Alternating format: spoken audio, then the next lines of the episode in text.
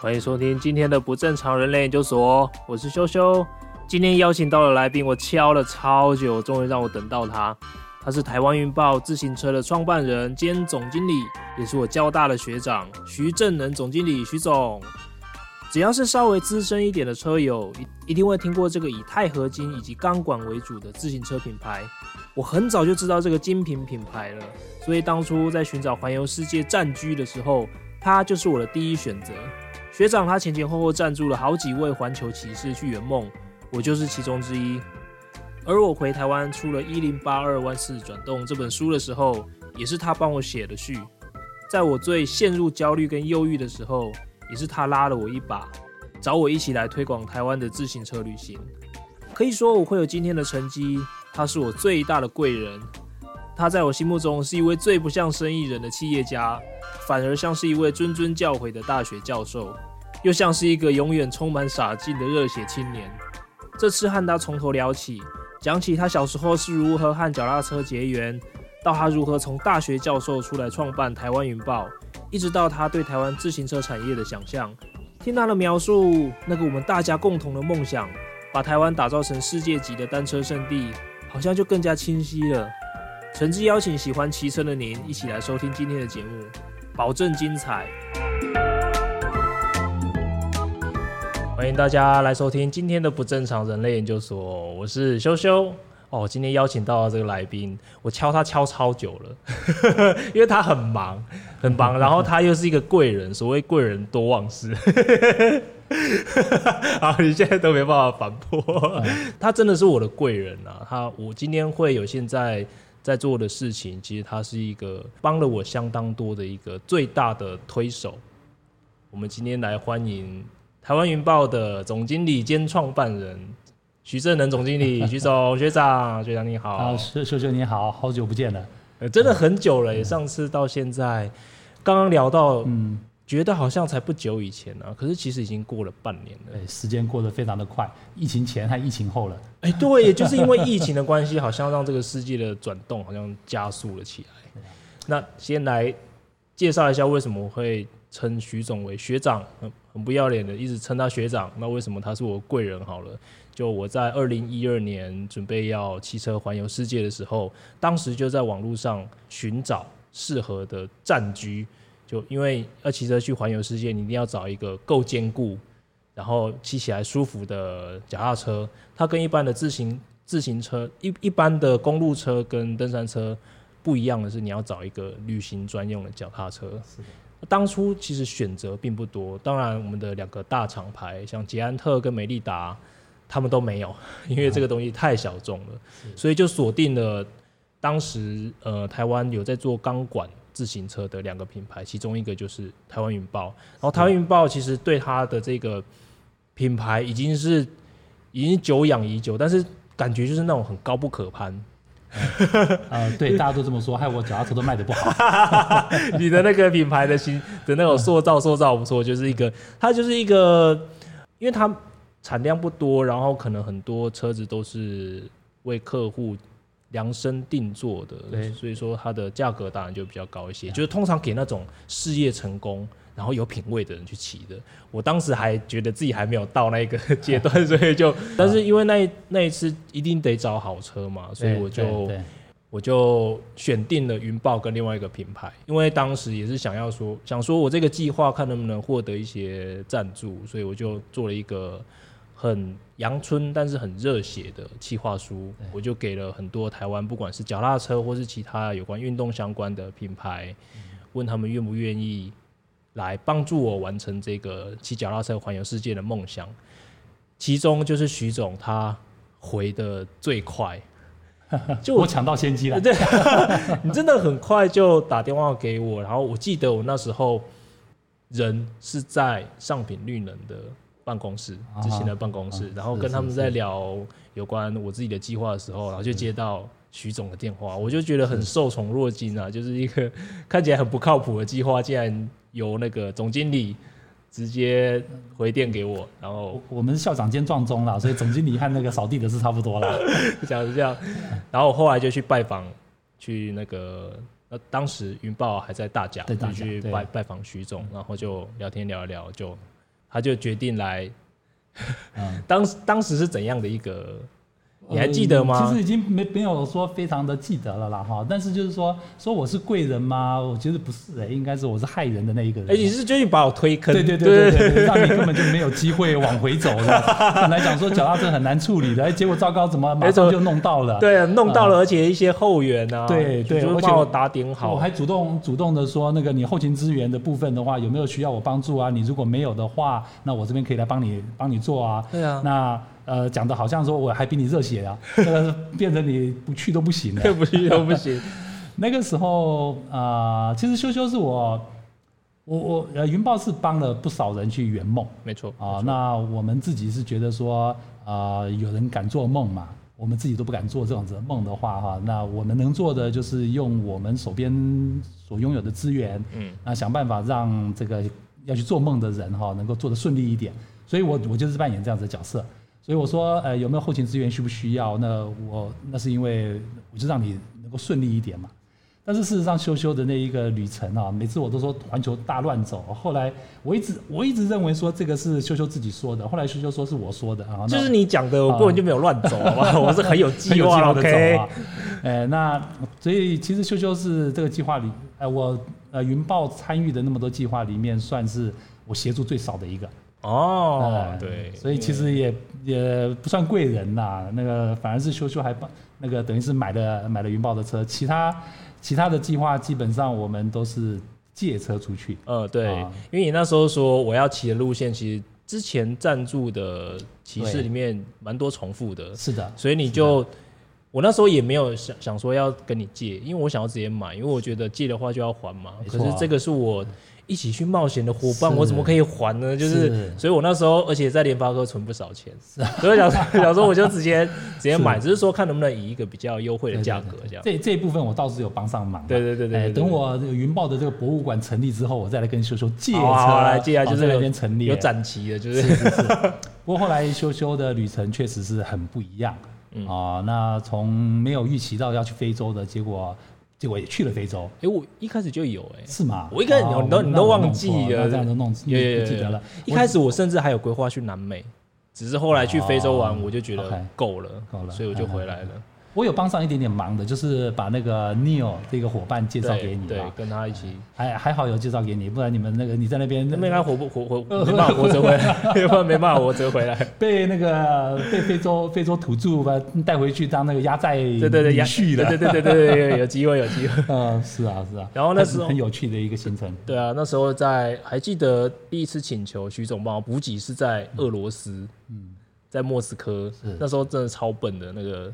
踏板没有锁紧，uh 所以骑骑骑骑骑骑那个踏板的孔跟那个对大盘那边的对跟大盘的曲柄的那个。就已经锁不起来，然后我就那个踏板完全装不上去，就请徐总帮我寄了一个大盘来，真的是。我们做后勤补给还有一点经验的啦哈，因为呃最早的时候是阿凯和小严嘛，对啊，他们环游世界的时候，他们很聪明，他都利用在各国的这个我们台北的这个办事处经济经济文化办事处，是真的是，他就先预期三个月之后会到，或者两个月之后会到，然后跟我讲说需要什么什么东西，我就寄到那边去。阿阿凯小严那一次，我可能寄了五六次的。这个补给品这么多，所以所以修修才寄一两次而已。我想哦，那这样子其实真的是我帮了不多的忙。对，我就一一次是到那个俄罗斯莫斯科，一次是在非洲的时候，也好像也寄了一些东西。我老婆也就收集一些东西，然后寄到非洲哪？寄到哪里？忘记了，忘记了。真真的是呃，在骑车的人记忆比较深刻。对，我们这边在后面凉凉的人，只是顾顾着看故事而已。那我就来聊一下为什么为什么徐总会想要。你你觉得帮助这些年轻人对你来说，其实好像也没什么好处吗？你觉得说帮他们圆梦，为什么会为什么会这样想呢？为什么会想？嗯，所以从比较功利的角度来看的话，哈，就是呃，云豹需要故事哦，对哦，那这些都是很棒的故事，那可以让云豹的啊发展的那个历程里面哈，能够丰富云豹的这个品牌，嗯。那虽然我不是学行销的，但是我也知道说啊，其实这一个品牌的发展的话，我们要可长可久的话，我们需要很多的故事。嗯嗯。所以这一些环游世界，或是说这个自我挑战的啊，这样子这样子的一些的行程的话啊，其实真的是可以帮助到云豹，确实也帮助到云豹。嗯，这是比较功利的想法。嗯，啊，但是事实上，呃，如果纯粹从功利的角度来看的话，我们不会赞助那么多。对啊，那呃，我自己。我们其实，在做一个事业的时候，我们就有一些的所谓的理想性哦。好，那所以那时候云豹我们在写我们的这个创业计划书的时候，其实我们就把所谓的社会责任把它放进去了。嗯，哎，我其实想要做更多，只是我的能力不到那边去。嗯，哎，我事实上有很远大的理想，结果这个十多年来做到的很可能不到我真正想做的十分之一吧。哎，那我是觉得说。修修修修，因为去了这一趟的旅旅程，然后后来也改变他的一些的后面的人生的轨迹。嗯，那哪一天这个人他改变的这些轨迹，影响到影响到的人，很可能是用万、百万、千万来算。嗯，那这个东西的话，再追根溯源上去的话，有可能就追到那一次的行程。嗯、那一次的行程，我已经是那个故事的一部分，云豹了哈，是故事的一部分。嗯、我觉得这是我很值得骄傲的一件事情。嗯，如果哪一天我的墓志铭上面，啊、现在不会有坟墓，现在都是骨灰就是撒掉了哈，撒到海里面去。但是如果说我的在某个地方的有留存的一项记录里面有写到说啊，其实我帮了这些的年轻人去做这些事情，而这些年轻人怎么样怎么样怎么样。那我觉得这是很棒的一个感觉哇！那其实我自己也是受到影响的，嗯啊，就是说我自己的骑脚踏车的这个经验啦。那当然小时候很小的时候就开始骑脚踏车。对，徐总是台湾很早期就开始骑脚踏车环岛，甚至上五岭的啊。对，那一次没有上五岭，但是那时候是在年纪轻轻不知道五岭，哦，但是我上我上中横，中横嘛，对不对？骑中横，我去五岭。对，但是嗯。为什么会做这样的事情？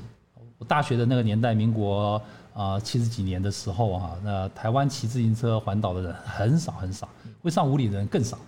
那再往前推一点的话，其实是我爸爸买了一台很棒的脚踏车。那他那时候他在花莲工作，那他常常要去台东。所以他会从花莲骑车到台东去。花莲花莲的哪里骑到台东？花莲市到台东市。哦天哪！哦，有有一段距离啊。以那个时候来讲的哈，那他就这样子骑去那边。哦，他我感觉起来他这个工作应该是蛮自由的啊。他做砂石的那个工作嘛哈，蛮自由的，所以他会这样子做。那他买了一辆那辆脚踏车，其实就是胡荣华的那一台兰陀。哇！同样的一台一个 model，几年前就是民国七十几年。因为其实几年那时候的路是长怎么样啊？那时候路其实差不多啦，其实差不多，因为都是那时候走主要的道路嘛。主要道路只是比较窄哦。那时候那个道路都没有拓宽，旁边还有很多的树。嗯。啊，那呃，我环岛的时候，其实那个感觉是很不错的。嗯。啊，那个时候的那个太马里那一边啊，也不会像现在哇，这个是四线道还是六线道还是八线道了，搞不清楚了。那时候就是。那个单向一线道而已，嗯，单向一线道，那旁边都是很多的那个树，然后才到海边，感觉很好。所以那时候我爸爸就这样子骑，那他开始骑，后来那时候我已经上大学了嘛，上大学了，我说爸爸爸爸骑那个车，然后蛮好玩的，啊，所以我也说，那我也想要买一台车，那他就二话不说就买了一台车给我，我就骑着去环岛了。骑兰驼去吗？呃，不是，我那时候骑 KHS 的那个公路霸王。公路霸王啊，我是骑公路车，那时候公路车反正都是弯把的，嗯嗯，那所以就是就是这样子。那当然再往前走，我也我也知道胡荣华的故事，嗯嗯，那时候在在这个民生报吧，民生报的上面的连载哈，这个呃胡荣华环游世界的那个故事，我是知道的。哦，当然再往前推的话，其实我很小开始骑车，那以前曾经有一段时间在巴西，那时候我就每天早上十五岁吧，每天早上巴西一天只要上四个小时的课。那我就早上没事做，我就去外面就是骑着脚踏车就晃荡晃晃晃了两个小时再回家，哎，所以我很早就就碰脚踏车了，啊，到大学时候除了那一次的这个环岛之外，那我常常从交大骑脚踏车回台北。天哪，我们那时候是骑机车哎，你是骑小踏车，真的是？对，我们家不准骑机车，骑很大哎，我们家不准骑机车，所以我的我的记忆里面是没有。基本上是没有骑机车的经验，因为它危险吗？呃，还是呃，主要是我爸爸啦。嗯，爸爸所有的骑机车的朋友都犁过田，累残啊，都受伤过。所以他就觉得机车太危险了。再加上我爸爸他没办法骑机车，他他一个眼睛失明嘛啊，所以他没办法骑机车，所以他一直都是骑脚踏车，所以他认为脚踏车是可以的啊。其实其实脚踏车也是蛮危险的 啊，那个摔断锁骨的一大堆啊。但是我我那时候就是这样子，我就常常骑着脚踏车到处跑。常常是从交大骑回台北，骑回台北，对。是是多久骑这样骑一次？可能一两个月就一次哦。哦天哪！啊，然后骑骑回台北，没有先骑回家，先骑到正大去找找女生。呃，那还那时候还不是女朋友，呃，找女生啊，都都没找到，都没找到。原来是骑着从交大，然后骑到正大，然后一身汗臭味，这样去找女生，难怪找不到。我如果早点认识你的话，我可能这个追 追女生的这个时间不会那么的长。当初没有人这样子警告过我，真的很臭哎，然后又脏脏的，谁要给你？后来我太太，后来我太太才告诉我说，她最讨厌那个穿着运动裤的男生。但是我以前都是穿着运动裤，我没有我没有牛仔裤，我没有其他的裤，我就只有运动长裤和运动短裤。那个师母真是那个真爱，是真爱。嗯，被我缠的太烦了，就只好接受吧。哦，所以徐总跟脚踏车的结缘是这么早这么早就开始，很久了很久了。然后你是交大的，诶，环境工不是不是不是环境工程是我到美国才念的，交大没有环境工程，那个时候没有环境工程啊。那我是交大控制系的，控制系，哎，控制工程系。哦，控制系超级热门，超级难考的哎。那个时候第二志愿不第第二类组是呃排名第九啊。排名第九的，那差三分就上台大机械系嘛。哦。呃，结果反正就错一题，错了一题之后被倒扣，那那题三分再倒扣一点五分，所以就跑到交大控工去了。但是无所谓啦，因为这个我说交大控工，我们叫做交大体育系控制组。什么鬼？因为 因为我都在打球啊，啊，因为那个控工太难念了，我我念不会，念不会，所以所以就呃在大学的那段时间里面，基本上就是。打球啊，排球、足球、呃，垒球、骑车，也太也太十项全能吧？打那么多球，有参加系队还是校队？我真的十项全能了。我以前是交大铁人前几名的。哇，天哪！不是真的铁人三项啦，是是体能的铁人啦。OK，啊，前几名的。那时候我我运动还蛮的不错，呃，玩的不错。嗯嗯嗯。那个时候我曾经有一度想说，我应该要去当体育记者。我、哦、有这个有这个历史哦，曾经想过，因为控制系我念不会啊。对。那我在大二的时候就觉得说糟糕，我真的念不会。但是这样子还是混混混混到大四把它念完了。啊，所以我刚才说了，我就算跑到台大去的话，我可能也是台大体育系的物理那个那个那个机械组吧。你跟我一样，我是中正大学吉他系的，大概是电机组这样子。OK OK，大概大概就是这样子。所以我我运动还。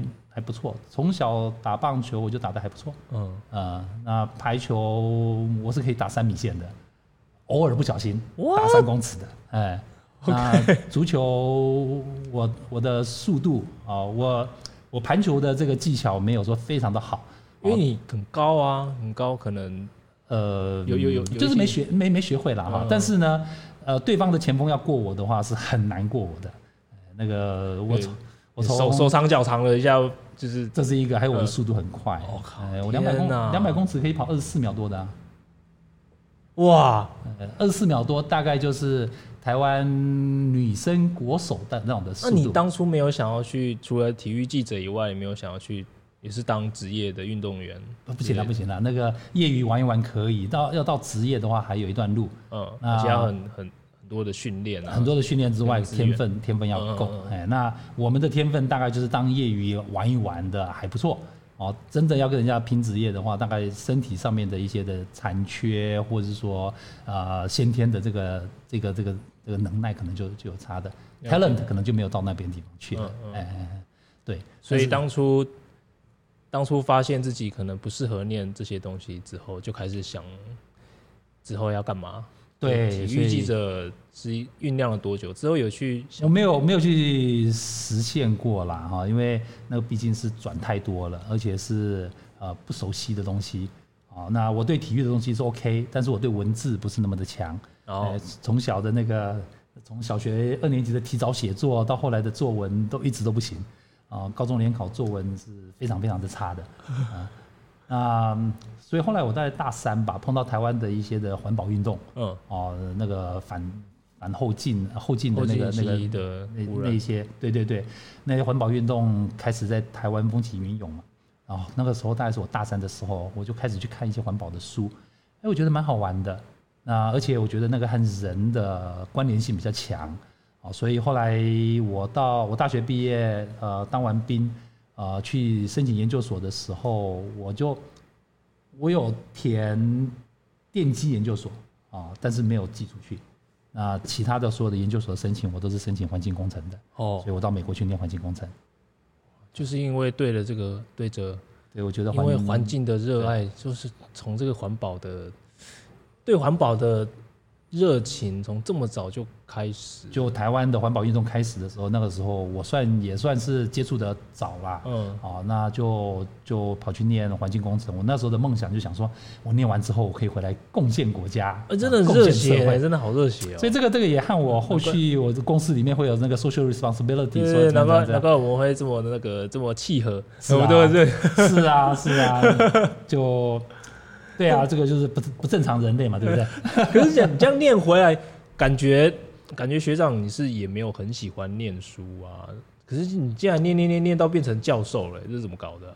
我能念，但是我我不太能够专精到说真的把研究做得很好啊。就是所以我去念硕士、博士，我都能念。嗯啊，那我耐心还够，所以我坐得住。那坐得住的话，基本上就能念能念书。那不会念得太好。但是不会太差，所以所以就一路就这样念念到博士念完了，啊、呃，其实我还有一个这个很厉害的一件事情，就是我我小学六年级的时候，我爸爸把我们全家都带到巴西去了，对，那时候要移民，哦，那个时候的移民是是生离死别啊，哦，就是移出去之后很可能都不会回来，嗯，那时候认为说就不会回来了，所以我们要出国的时候，那时候在松山机场。呃，一大概好几十个这个家族成员去那边送我们的时候，是所有人都哭倒了，哭倒了，讲说这这群孩子到巴西去，大概这辈子看不到了。那个年代是这样，那个年代是，哎，不像现不像现在是说那那个哎怎么奇怪你一年回来两次 这样？那所以就去巴西啦。所以我十二岁去巴西，然后十六岁又跑回来台湾了，因为巴西的经济状况变很差，社会状况变很差，所以我爸爸又把我们台又把我们全部带回来了。所以我小学六年级出去，然后国中。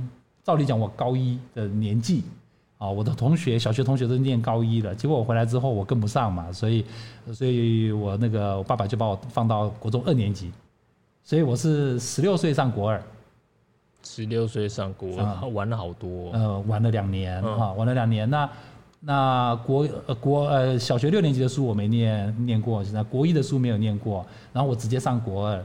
然后国外的水准和台湾的水准又差很多。嗯。然后我上了国二之后，就开始就就接受那种魔鬼的那种的那种生活啊。有去补习班吗？我没有去补习班。哦，自己念了。就自己念，然后每天就被老师打嘛。哦。那个哦，好痛。那但是国二国二上课，然后要要复习要复习国一的，那国一的书我没念过，我就自己念。嗯。然后马上就上国三，然后就要考高中了。所以我国中三年的书，我是两年把它自己把它把它念完。自己念哎。呃，国一是自己自己念的，所以国一的那些东西我都念得不好。嗯。啊，那什么叫因式分解？我到国二的时候，我也不知道什么叫因式分解。嗯。然后反正不管念完了，念完了，我考上师大附中了。哇，所以是超强了，超聪明，超会念书的。就是那个年代，我的妈呀！我不是很会念书，但是我我的毅力很够。追女朋友也是这样子追来的。啊，那所以。所以国二那一年，我我过得很痛苦。国二、国三我过得非常的痛苦啊，所以我都不希望我的小孩过那样的生活。我我大概每天都撑到十一点才去睡觉，但是我大概吃饱饭七点多我就已经这个这个已经是这个神情模糊了哈，这个根本是已经昏了。然后，但是我还是撑到十一点，不然十一点之前我不敢去睡觉，我就睡了。睡了之后三点多我就起床了。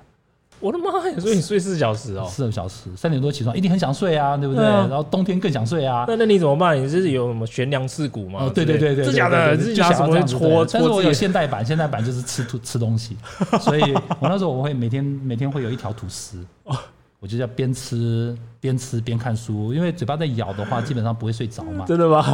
有时候 还是会啦，但是但是这个有帮助啦。就这样，我大概一个早上就把一条吐司吃完。所以那时候年轻人没关系，现在不能这样子。对，我那时候国二、国三的时候，是整个脸是浮肿的。反反正就是整个状况非常的差，然后每次要考试考、这个、睡不饱，然后一直吃，对，吃不好的就是吃的不不不健康，那每次要期中考、期末考，一定去打点滴。一定生病！我的妈呀，我，真的是把自己的身体逼到极限了，逼到极限，所以我考上师大附中嘛，我还差点上建中呢，不过还好没有去啊。师大附中比较好玩，比较好玩，好玩多了。因为在最近在看这个排球少年那个那个那个那个日本的那个漫画哈，排球，我大学打打很多排球，对，我就很后悔，我当初高中的时候没有去参加我们师大附中的排球队。那为什么没有嘞？我我就跑去打。打那个那个打跆拳去的啦，然后你真的没有人拉，没有人拉进去。如果有人拉，那时候我的排球打得不好。哎，排球排球女生很多啊，打打什么跆拳道？师大附中哪有女生啊？对啊。后来我高二的时候是是附中才开始招女生的，这一那时候招了几班呢？一班而已啊。哦。哎，忘记了，不知道一班还是四班，忘记了。OK。所以所以就是这样子，那个就就这样，还是考上师大附中去了。所以我很厉害。我能坐得住，但是我不是最聪明的那一个，啊！等等，你这个讲这个也太谦虚了吧？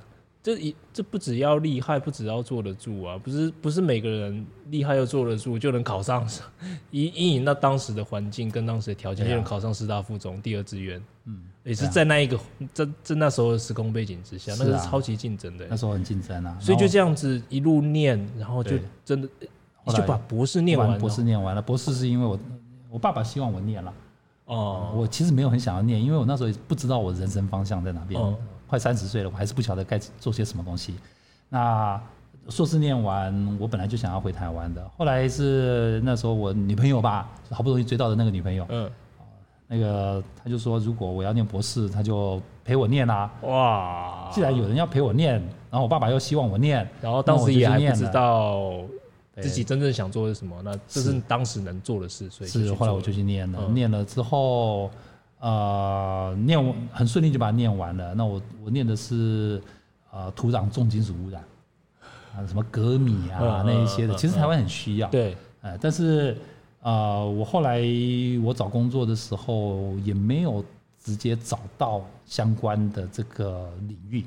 哦，如果说那时候我，比如说我假设我去考公务人员啊。环境相关的，或是说啊，我去顾问公司里面哈，那去做土壤污染的这个顾问公司，我可能就一直留在那个领域里面，嗯，啊，但是后来我到学校里面去，那个学校是当然有一些关系，所以进去了，啊，只是那个学校也没有相关的科系，所以我就把那个功夫全废了，啊，那我就比较做一些，我那时候在学校里面当学务长。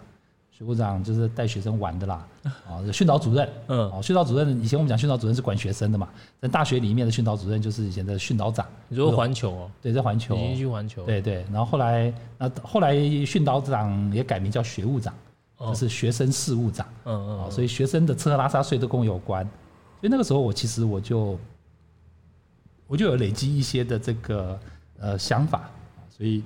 学生事务的工作其实是对帮学生的帮助应该是最大的，嗯，但是它是最不容易看到成效的，嗯，然后大家最忽略的，但是我那时候还做了蛮多，嗯，就是这样子，所以一路过来，其实我做的事情是有一个脉络可以学的，对对，有有呃，一方面也是自己的，也是兴趣吧，对，然后跟自己擅长做的事情就。一路到了环球的教授，然后当成学务长。对对对，好，刚好我不喜欢做研究工作嘛，那这个跟学生混比较刚好。对对，那不用不用在没没有没有写论文的压力。是是是是是。所以听起来在环球的工作内容还算蛮开心的啊？怎么会想不开要来创业啊？为什么？开不开心哦？嗯，其实，在做学务工作的那个过程里面哦，那我其实帮了不少学生。嗯，我。我我曾经我在那边当了真正在那边就是七年了，那第八年我是算是 sabbatical 哈，就是不在学校里面哈。那这七年里面，我当了四年半的学务长，然后当了两年的系主任。哦，OK 啊，然后半年就只当杨春教授。啊，当杨春教授的时候是最最无聊的时候。嗯。那在学务长和系主任的那个呃那个任期里面，其实我觉得我做对的一件事情，是我创造了舞台，让学生发挥。嗯，比如说什么样的舞台？例如说我在系主任的时候，因为学务长位阶太高了，啊，所以他和学生直接接触的还有隔了中间还一层啊，这样我还隔了几个二级主管。嗯，那系主任的时候就是直接面对学生了。那直接面对学生的话，那时候呃刚好有个机会我去代理这个应用外语系的这个主任。那我虽然我不是外语的这个专长了哈，但是就是说我在应用外语这一部分的话，我有很多人可以协助我。那但是在学生活动那一部分的话，我算是已经累积了蛮多的经验了。所以那个时候我进到系上的时候，我就办了好多好多的活动，啊，让学生他们能够参与活动、筹备活动，那我来提供资源。哦，所以这样子的话，就是说他们在这个呃在学的，至少我那两年的任期里面，他们几乎每个礼拜都有活动。那每个礼拜都有活动，对学生来讲是很大的负担呐。嗯，筹办的系学会，他们是压力很大的。对啊，那也太频繁了吧，太频繁了。那参加的学生来讲，有时候他们还会觉得烦。哦，可是呢，就是因为这样子不断的磨，不断的磨，不断的磨。当然有大活动、小活动，小活动比较简单了。那大活动、小活动这样子磨磨磨磨磨到最后，我们的那个最后的一个我们算算验收吧。哦，就是我两年系主任的最后的那个成绩单是，我们刚好申请到教育部的那个经费一百多万的经费哈，然后加加上学校拿出来的钱，加加起来可能将近两百万吧。我们让一百多个学生在环球的校园里面，暑假的时候。呃，一个月的一个营队，一个月的营队，我是一个月就是概念、呃。这个是营，这个是呃，这个语言语言营嘛哈，语言夏令营。那那时候的概念是这样子，就是说我没办法让这个学生到国外去参加夏令营。啊，环球的学生的家庭状况也不容许他们，大部分来讲的话，不容许他们去参加二三十万的那种的夏令营游学团。游学团啊，所以那我们的做法就是，我把外国老师请来，请来学校，请来台湾。我们找了英国五个老师请来台湾，然后呢，我们大概有三十个高高年级的学长，高年级学长当当这个这个呃工作人员，然后一百一百零几个学生好是当学员，那这个都是比较低年级的，包括环球大部分是环球的，然后云科大我都在云林嘛哈，我给他几个名额，然后湖北科技大学也给他几个名额，所以这一百多个人在这边一个月全英文。全程英文，这应该是空前，我觉得搞不好也绝后的一个空前绝后，因为没有人敢做这种事情。对，那我们做到了，很可惜，就是教育部他们没有让继续给我们经费去做。嗯，那那一段时间，这些二三十个学长对他们来讲，要用全英文，说实在也是很辛苦的一件事情。那我的全英文哈，不是只有一一到五而已，是一到七，一到日无法休息的，无法休息的。为什么？因为六日他们要负责带这五个老师去玩。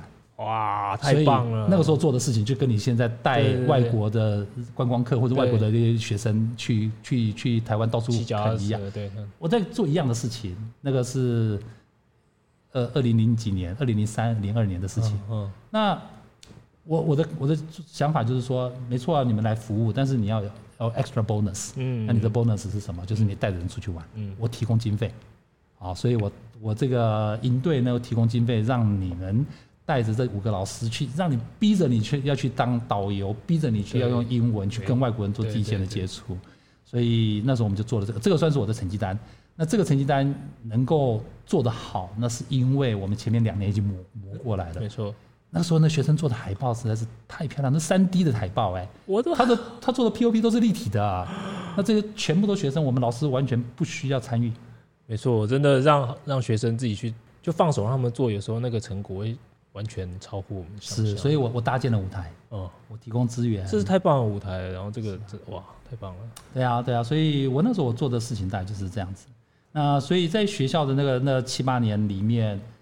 最值得我回味的大概就是这些事情，嗯嗯，然后当然啦，这个在体育场里、体育馆里面，那个几个老师一起去画画羽球场的线啊，那些那个很琐碎，但是是我人生的也算是一个成绩单吧。啊，说这个同样的不会有人做的事情，那那时候我们就这样子做了，那就是任何事情都是人做出来的，只要我们愿意去做，我们就会留下。留下那个很值得我们回味的故事，没错，嗯，就是这样子。嗯，那那样子讲了好几那个十几二十年，我还在继续讲这个故事。因为我第一次听到，我觉得超级棒的。那个，这是这难度很高很高很高，超级高，要办这样子一个，对，就是一个你愿不愿意愿不愿意去做这个事情。所以之后就离开学校了。七八年下来，啊、呃。我当然碰到瓶颈的啦，嗯啊，因为学务长我也当过了，那我又不爱做研究，所以我没办法从助理教授升到副教授，再到正教授，嗯，所以我基本上我也不可能当校长，嗯哦，如果我拿到我有正教授的那个资格的话，我是有机会当校长，但是我也没有那个资格，好像我也离那个资格太远了，要写论文那些，我不是很喜欢写那些东西，所以我也觉得说那个大概是天花板了。那后来那时候我也四十岁。不小心在《天下》杂志上面，那个都是《天下》杂志害的。《天下》杂志上面看到一个，就是你的人生，你要你要转换跑道的话，四十岁可能是一个一个最后的对对，你要做决定的时候了。再晚风险太大，对，再早有可能自己的经验不太成熟。对对对，那刚好我碰到四十一岁，那我就在想，我该继续留下来吗？那然后那个最后一年的 sabbatical 就是。这个这个休假的，可以休假嘛？那那一年也刚好我太太到澳洲去念书，嗯，然后我就跟着去一年。那人一闲下来之后，就会想东想西，想东想西，对啊。既然想东想西，就会想别的。那想别的，后来我就想说，那不然我离开吧。哦，那刚好又有一个机会啊，有一个机会。当然，我那时候我第一个选择不是去，不是进入自行车产业，因为我对自行车产业不熟悉，完全没有 connection。那我做过风力发电的研究，哇哦！你看嘛，我都很前卫的，这个我都走在你走在时代太太我走太早了，走太早了。哎，那像台湾最早的那个风力发电的那个集团叫英华威，德商英华威，我写过信去给他们，啊，就说毛遂自荐了，但是没有用啊。那呃，那个是两千年左右的事情，那我已经写了好几年的这个 这个计划申请。单就说我要做，我想要做风力发电这方面的研究。嗯，啊，那结果当然写了好多年之后，让我拿到一次的国科会的计划。哦，但是做的不好，我觉得我我不太适合做研究，我需要一个团队来帮我做。我我我我我啊哇哇哇哇哇哇讲话可以，但是要要做研究就不行了，只是适合出一张嘴的。呃，没错没错没错，提早 难怪难怪会做老板啊，提早到那个一张嘴的那种的那个那个地步了。啊，然后。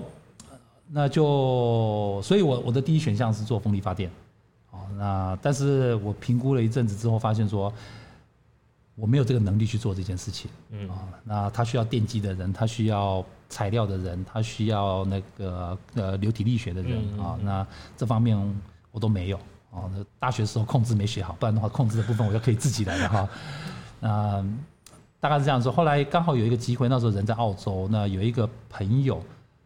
刚认识的朋友，他有一个自行车公司在在澳洲，他有一个品牌，啊，有一个空缺出来，然后就问我说：“哎，那有没有兴趣来他的公司？哈，那有一个空缺嘛。”我说：“好啊，我从小就骑自行车，而且我看了自行车会心动，啊，那也跟自行车一起去做了很蛮多的那种有有共同的回忆，嗯，所以我说好啊，那我来试看看啦，那就一脚就踏进去了。那踏进去之后，才会发现说我不喜欢那个老板。”我大概所有的老板我都不喜欢。对啊，就自己当老板好了。所以，对啊，我就我一直认为我不是一个好的员工了。哦，哎，呃，我都看老板不顺眼。啊，以前的校长我也我也我也觉得说，嗯，好像好像那个不好合不好合作。嗯。啊，所以我就自己来了。那所以那时候，呃，我做了大概几个月之后，我就决定不做了。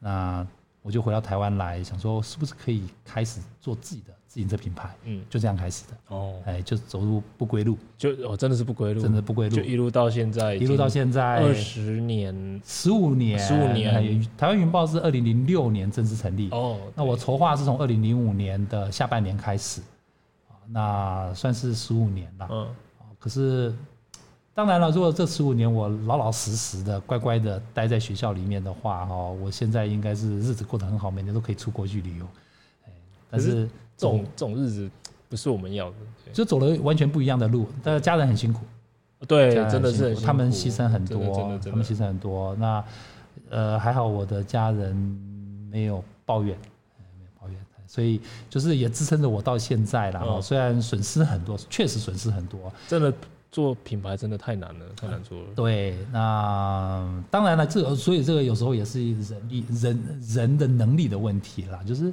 有些人适合做某一些东西，但是他不一定适合做，比如说我现在要做的事情。嗯，好，那没办法，我就是现在就在这个位置上的，所以我就是呃，这个叫硬着头皮继续往前走吧。啊，那当然也没有白走了。对，当然，比如说因为走了这条路之后，我看到完全不一样的风景。嗯，那在学校里面的话，我永远看到的就是一群学生进来，一群学生出去。那学生不管有成就没成就，反正我就是待在那个校园里面。嗯，那走到外面来之后，我可以看到人生百态。嗯，那我用不同的方式去。不管是帮助别人，或是接受别人的帮助，嗯啊，帮我自己写人生的这一个呃履历表吧。嗯嗯，我觉得台湾云豹这个品牌，当初我会很喜欢喜欢的其中一个原因就是，徐总有一个有一个概念，就是其实脚踏车它不是一个，它不只是一个运动的工具，也不只是一个交通工具，它是一个 lifestyle。对，没错。我就很喜欢这一句话。我也是，因为我现在。出去骑车，或者我跟人家介绍骑车，应该是说，从以前我在看到人家在骑的时候，都是要穿着很帅的车衣，有没有？然后穿着就是骑着很帅的公路车，然后哇，然后脚脚要穿卡鞋，我就觉得这东西离我好远。是，但是我觉得，呃，云豹它的它给我感觉就是，它其实是每个人都可以骑的。就是我们现在出去也是啊，我就穿着吊嘎啊，然后穿着一般的短裤。就出去骑车，穿着凉鞋，我就出去骑车。我觉得没有对我来说很轻松自然的一件事情，把它融入在生活当中。是，所以这也是你想要推广的一个概念，跟你现在。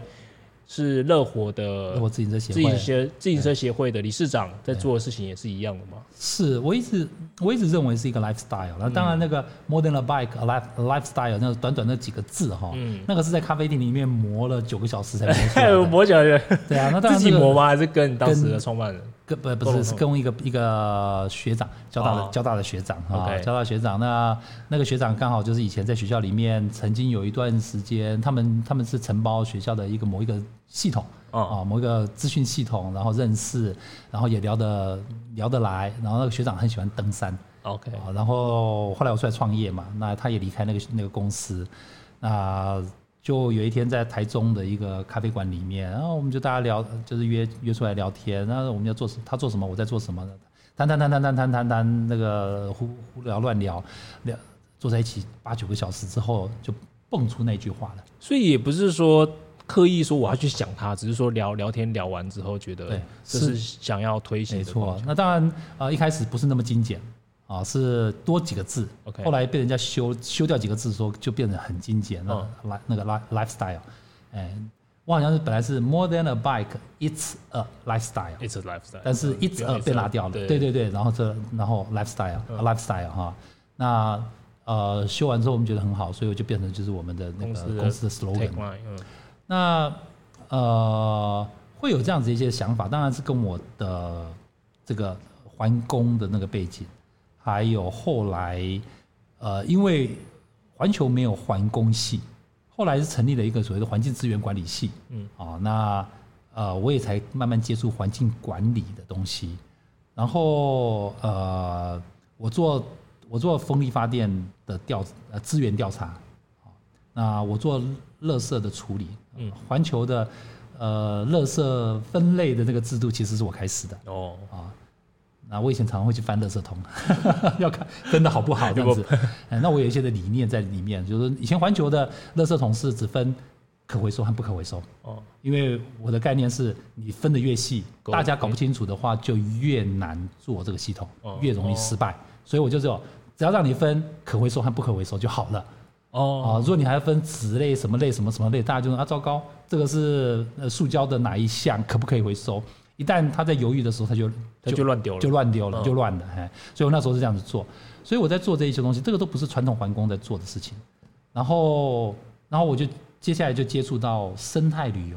那我们开了国际研讨会，生态旅游的国际研讨会，我们也是几乎是台湾很前面的。嗯，在环球，我们有一同一群志同道合的弟兄们，然后我们就就去做这个事情。我们有我们申请到经费去做所谓的生态旅游中心，中心对生态旅游中心哈，那个那 Center for Ecotourism 的，那这些东西，那有生态旅游 Ecotourism，然后就会想到永续，sustainable，sustainable，sustainable，sustainable，好，永续，永续里面有一个就是有有一个就是能源的永续，交通的永续，然后就会讲到脚踏车，又是我喜欢的。哦，然后又会想到说。怎么样子在一个城市里面来用自行车来减少这个机车或汽车的使用量。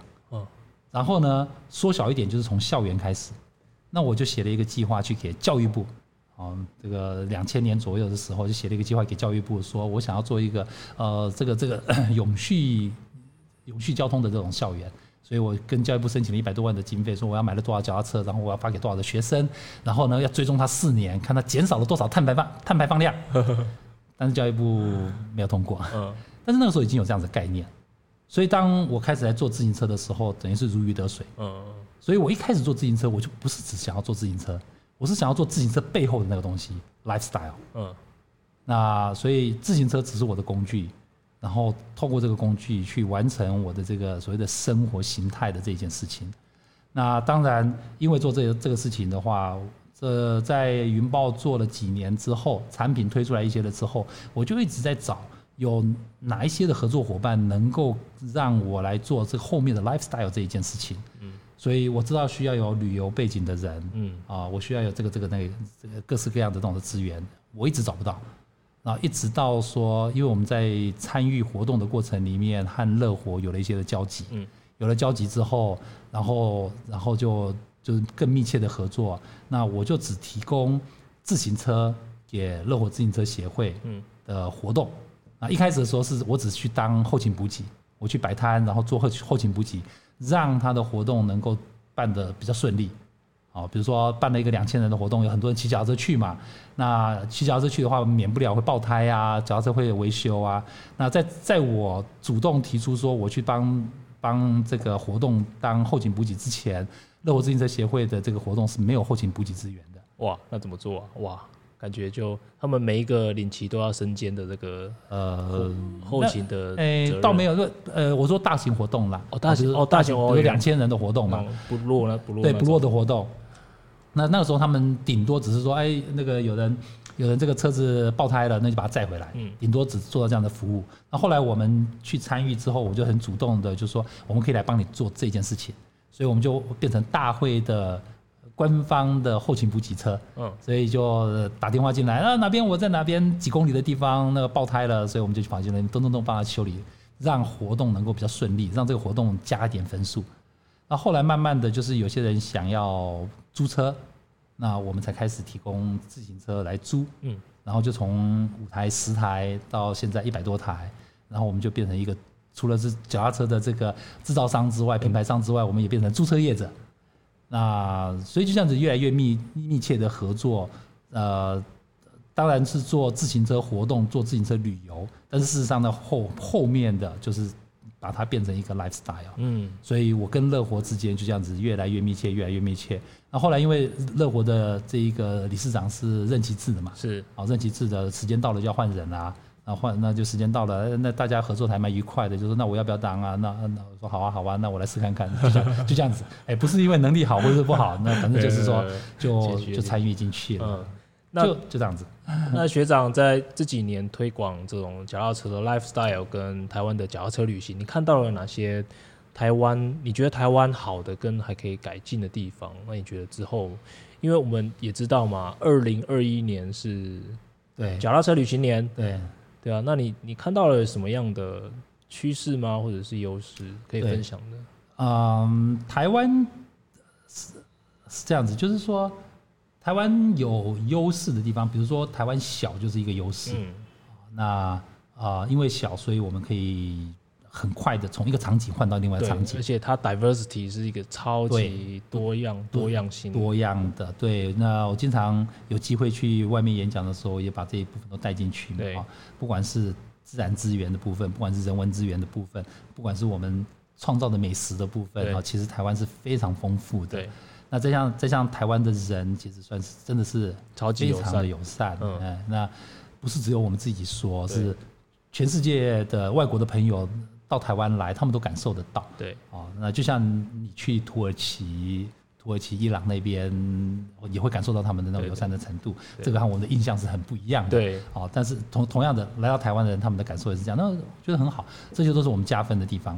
那减分的地方就是，你如果想要看大山大水，其实不容易。没有，我们其实很少，除了泰鲁阁一个地方。对对对，那一些海岸线真的是还蛮壮观的，但是同样壮观的海岸线，其他国家也有。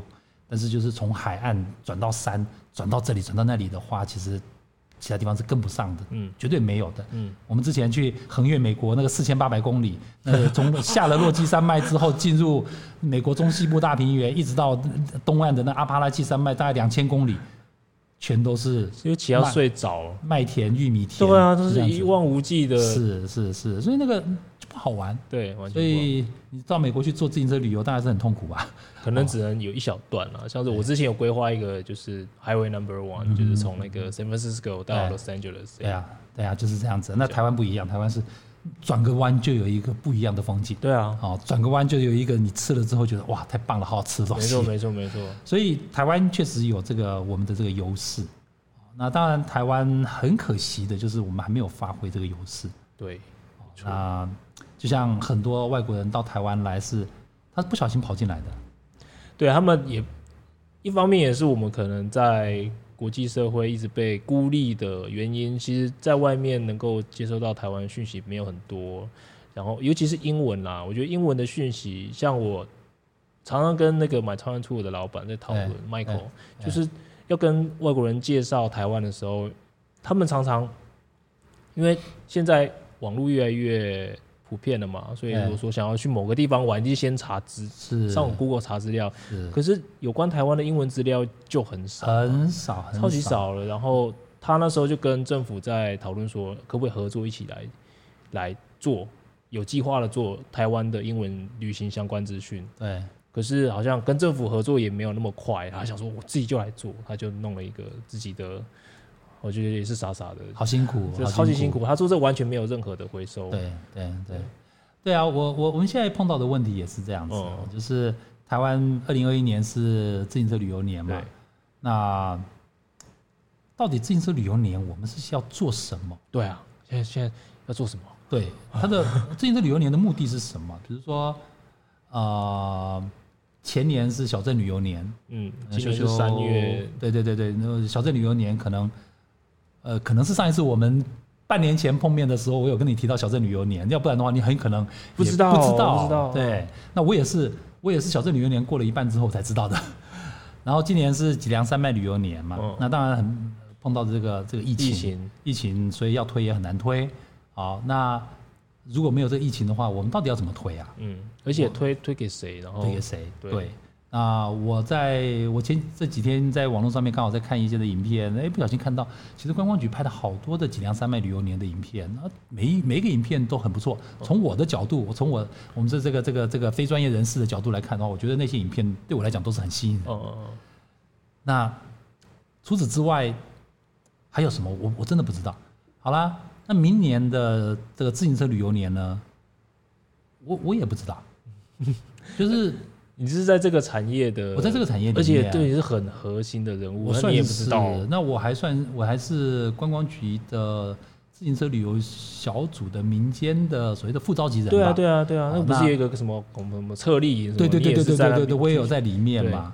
然后那也有可能我不不够用功啊就是这没有好好的 catch catch 到那个观光局这边要传达的讯息所以我自己也一脸的迷糊。嗯，说到底我们要做什么？自行车旅游年的目的到底是什么？如果说我们今天花了几百万、几千万、几亿的预算的预算，拍了很多的影片，做了很多的宣传之后，只是要增加一些观光客的话，划得来吗？嗯，那我把那些的钱，我就不要吸引那些观光客了。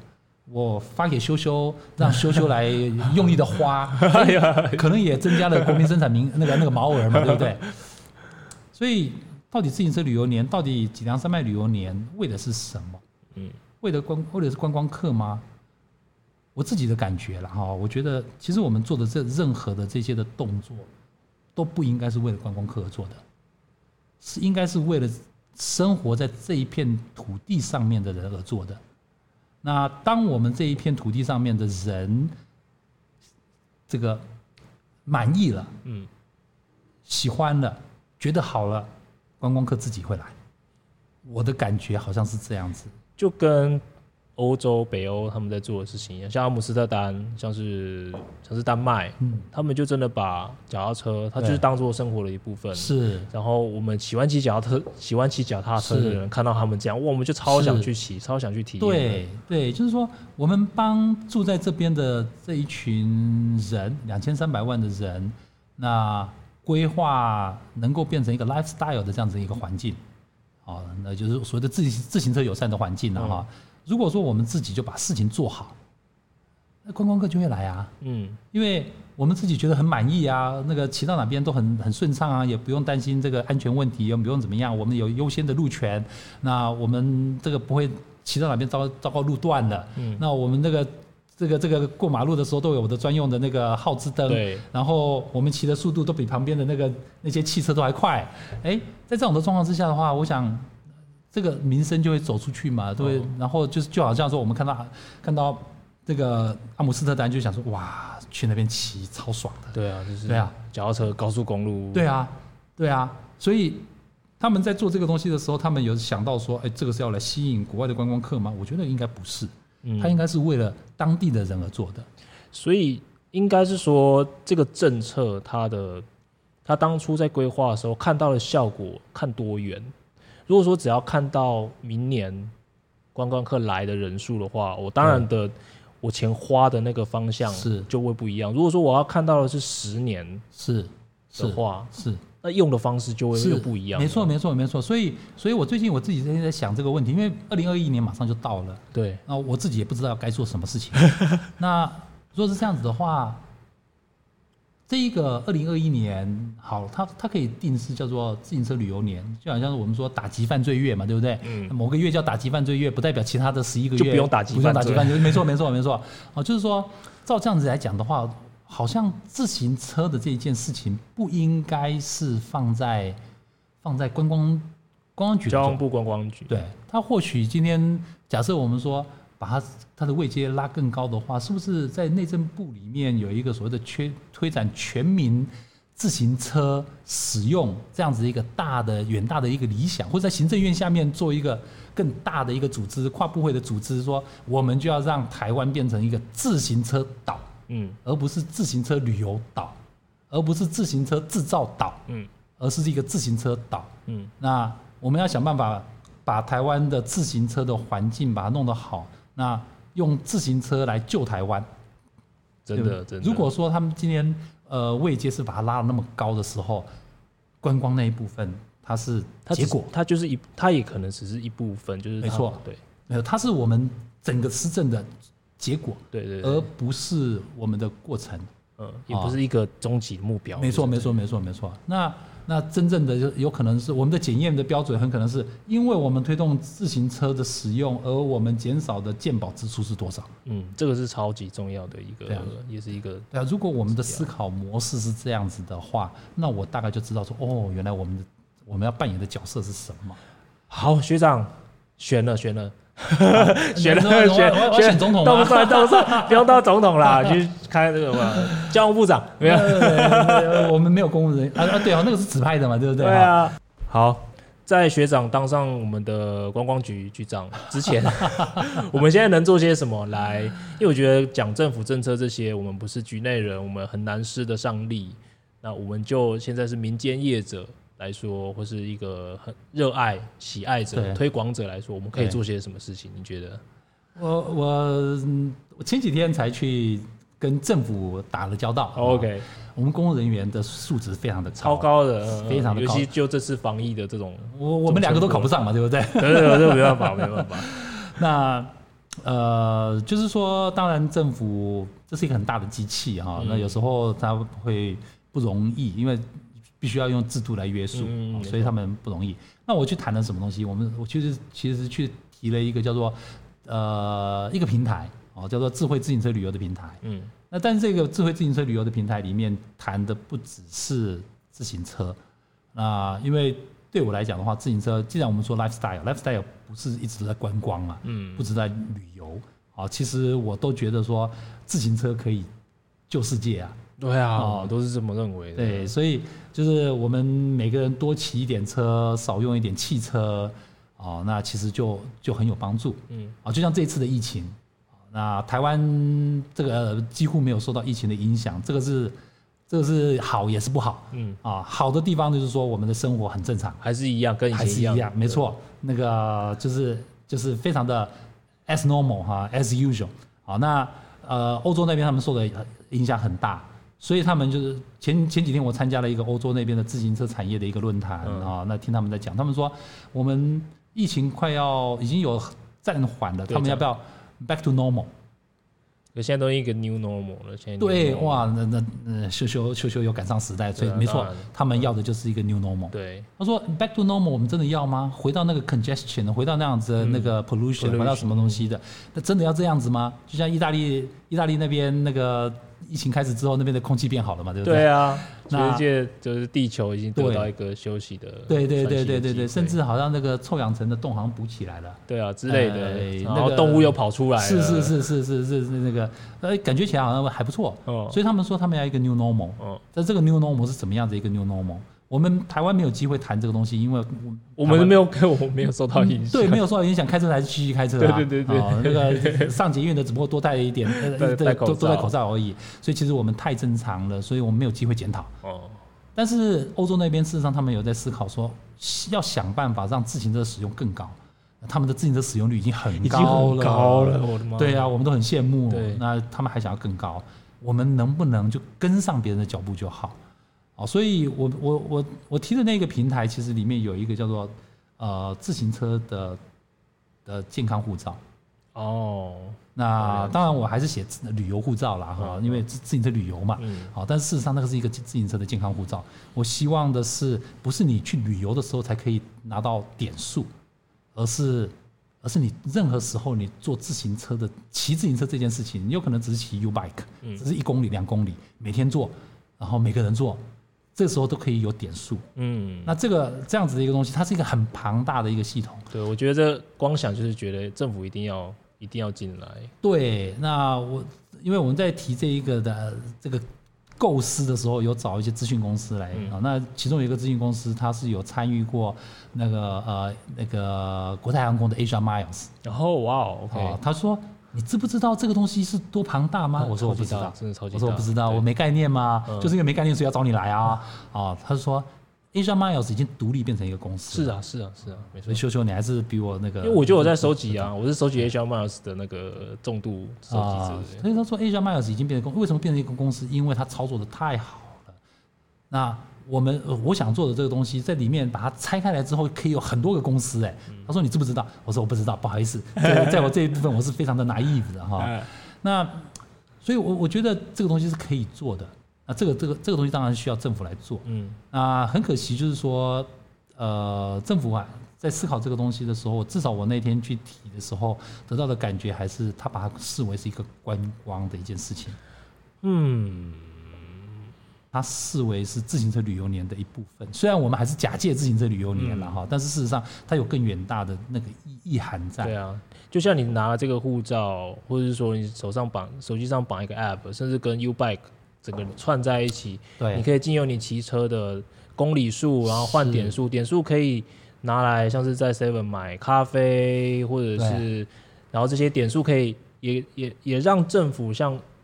健保局、鉴保署，现在是鉴保局、鉴保署，呃，搞不清楚，我都没有用到，我们都没有用到。反正可以让他们知道，或者给保险公司知道，说我这个人的健康状况。对，那他们或许可以，哎，骑越多，我们保费就有折扣。没错，其实这有很多的很多的操作。没错，没错，没错。是像我，像我的年纪已经需要做全身健康检查了嘛，对不对？我骑了很多之后呢，我的健健康检查的那个费用本来几万块，可能剩几千块。对，如果可以做到这样子的话，那这个是很有意义的。对啊，几点数到多少就可以来参加修修的这个那个 podcast 的专访的话，或者是说有一些像是脚踏车旅行啊，反正有很多商品都可以有折扣，然后把它弄成一个很游戏化 gamification 的这种，我就大家就哦，我就爱骑，我今天一定要骑骑十公里，我才能才能升级。没错，没错。